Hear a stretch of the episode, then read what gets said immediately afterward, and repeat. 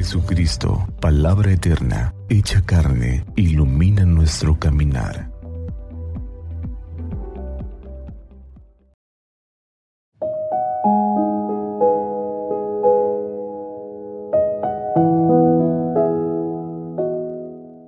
Domingo de Ramos del Santo Evangelio según San Mateo. En aquel tiempo, uno de los doce, llamado Judas Iscariote, fue a los sumos sacerdotes y les propuso, ¿qué están dispuestos a darme si se los entrego? Ellos se ajustaron con él en treinta monedas, y desde entonces andaba buscando ocasión propicia para entregarlo. El primer día de los ácimos, al atardecer se puso a la mesa con los doce.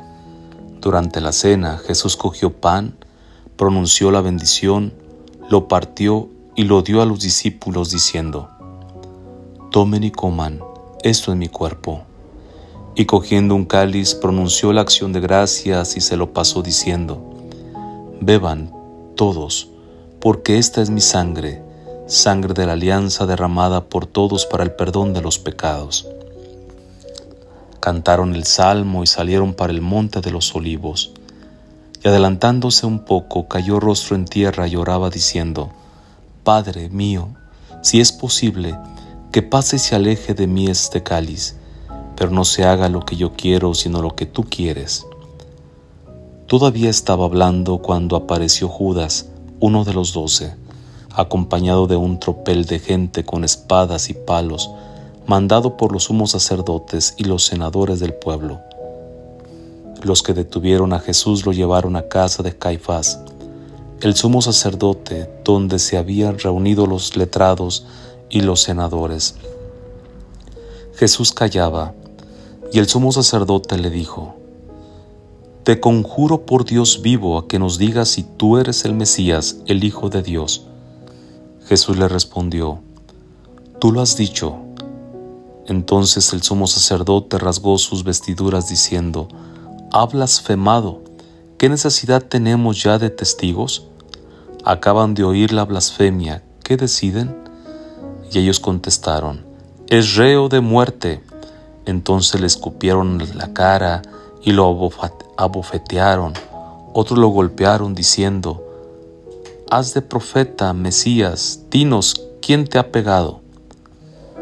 Jesús fue llevado ante el gobernador, y el gobernador le preguntó, ¿Eres tú el rey de los judíos? Jesús respondió, Tú lo dices. Y mientras lo acusaban, los sumos sacerdotes y los senadores no contestaban nada.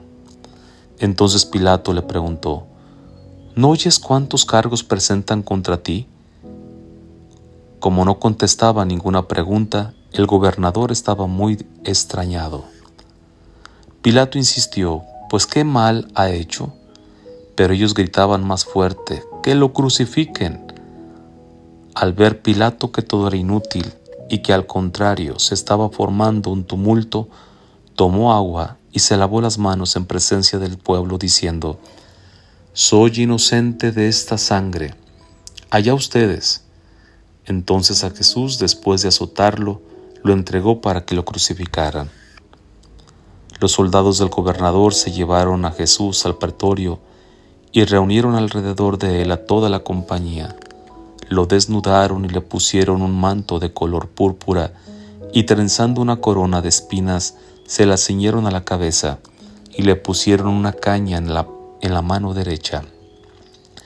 Y doblando ante él la rodilla, se burlaban de él diciendo, Salve, rey de los judíos.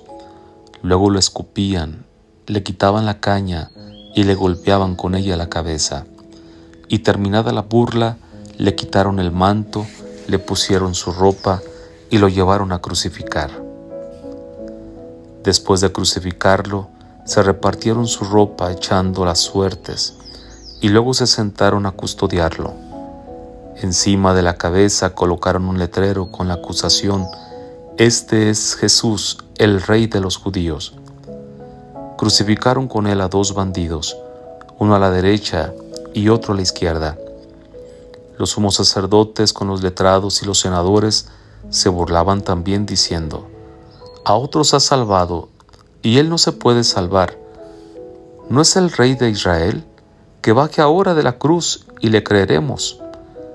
¿No ha confiado en Dios? Si tanto lo quiere Dios, que lo libre ahora. ¿No decía que era hijo de Dios? Hasta los que estaban crucificados con él lo insultaban. Desde el mediodía hasta la media tarde vinieron tinieblas sobre toda aquella región. A media tarde Jesús gritó, Dios mío, Dios mío, ¿por qué me has abandonado? Jesús dio otro grito fuerte y exhaló el espíritu. Entonces el velo del templo se rasgó en dos de arriba abajo. La tierra tembló, las rocas se rajaron.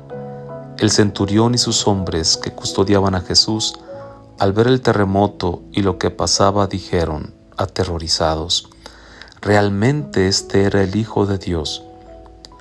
Había allí muchas mujeres que miraban desde lejos, aquellas que habían seguido a Jesús desde Galilea para atenderlo, entre ellas María Magdalena y María la madre de Santiago y José y la madre de los Zebedeos. Al anochecer llegó un hombre rico de Arimatea, llamado José, que era también discípulo de Jesús. Este acudió a Pilato a pedirle el cuerpo de Jesús. Pilato mandó que se lo entregaran. José, tomando el cuerpo de Jesús, lo envolvió en una sábana limpia, lo puso en el sepulcro nuevo que se había excavado en una roca rodó una piedra grande a la entrada del sepulcro y se marchó. Palabra del Señor. Gloria a ti, Señor Jesús.